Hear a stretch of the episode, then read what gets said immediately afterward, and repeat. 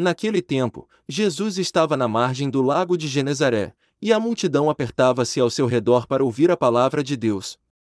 Jesus viu duas barcas paradas na margem do lago. Os pescadores haviam desembarcado e lavavam as redes. Subindo numa das barcas, que era de Simão, pediu que se afastasse um pouco da margem. Depois sentou-se, da barca, ensinava as multidões.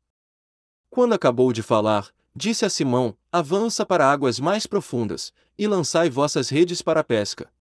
Simão respondeu: Mestre, nós trabalhamos a noite inteira e nada pescamos. Mas, em atenção à tua palavra, vou lançar as redes.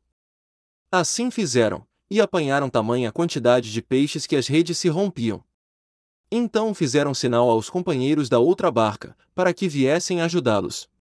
Eles vieram, encheram as duas barcas, a ponto de quase afundarem.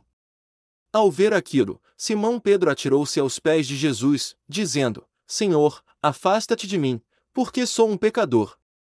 É que o espanto se apoderara de Simão e de todos os seus companheiros, por causa da pesca que acabavam de fazer. Tiago e João, filhos de Zebedeu, que eram sócios de Simão, também ficaram espantados. Jesus, porém, disse a Simão: Não tenhas medo. De hoje em diante tu serás pescador de homens.